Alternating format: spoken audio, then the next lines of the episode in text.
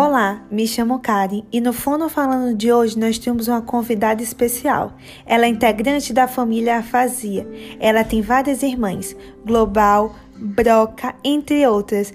Hoje nós vamos falar um pouquinho sobre a afasia de Wernicke com a própria.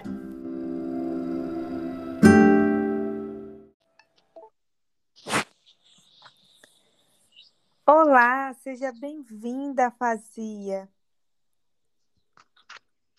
Olá, bom dia. Pode me chamar de sensitiva ou de fluente também. Ah, tudo bem então, querida. Vamos começar essa entrevista, né? Me conte mais sobre você, sobre sua família. Bem, para quem não sabe, eu sou da família da afasia. Nós somos várias irmãs, né? Eu sou a de Wernicke, aí tem a Global, a de Broca, entre outras. Nós somos um distúrbio de linguagem que afeta a capacidade de comunicação de uma pessoa. E geralmente a gente aparece por alguma lesão neurológica ou acidente vascular cerebral, o AVC. Mas também podemos nos desenvolver aos poucos, durante o crescimento de um tumor ou desenvolvimento de uma doença, sabe? Nós afetamos o hemisfério cerebral esquerdo, responsável pela capacidade de falar, ler, escrever, compreender. Mas cada um desses aspectos da linguagem está localizados em partes diferentes. Por isso que somos várias irmãs com funções diferentes. Enfim, não vim aqui para falar sobre minha família, não é mesmo? Não estou muito afim. Sou muito sensível e não é à toa que me chamam de afasia sensitiva. tudo bem, tudo bem, é verdade. Viemos aqui para saber sobre você. Então vamos falar de você. Conta pra gente como você acontece. Sou muito curiosa a respeito da sua ação. Ah, eu aconteço, mas posteriormente no hemisfério esquerdo, onde ficam os locais que eu sou que são responsáveis pela recepção da linguagem, ou seja, pela compreensão. Quando eu chego, eu causo uma desordem na linguagem oral e escrita, que resulta em uma comunicação imprecisa. Assim, a pessoa pode falar de forma incoerente, sem perceber, e suas palavras que não façam sentido, achando que estão corretas. E aí, ai, calma. Falar de forma incoerente, sem perceber, e usar palavras que não façam sentido, achando que estão corretas, né? Essas palavras às vezes podem nem existir. Meu Deus!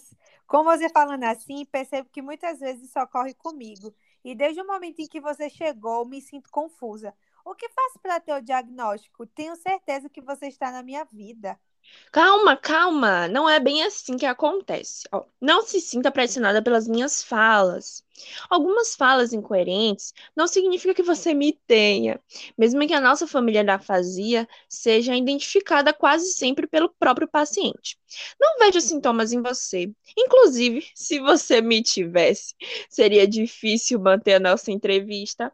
Mas, se deseja acalmar o seu coração, procure ele é o profissional responsável, pois o meu diagnóstico é feito através de ressonância magnética ou uma tomografia computadorizada. Ah, e também através da avaliação da linguagem, com a ajuda de um médico, que pode testar a leitura, a escrita, solicitar repetição de palavras ou fazer perguntas de forma a me avaliar. Ah, entendi. Você disse que não tem os sintomas, que não conseguiria manter essa entrevista. Mas por quê? Quais são os sintomas que me levariam mesmo a procurar um médico? Ai, minha querida, eu digo isso porque as pessoas que me recebem possuem dificuldade para perceber a conversa dos outros, não percebem os erros na própria fala, perturbações na hora de compreender o que é dito.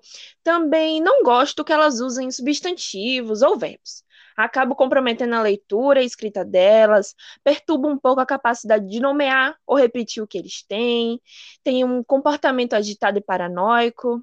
Ah, e embora a fala ela seja fluente com palavras funcionais, posso acabar trocando por outras ou inventando.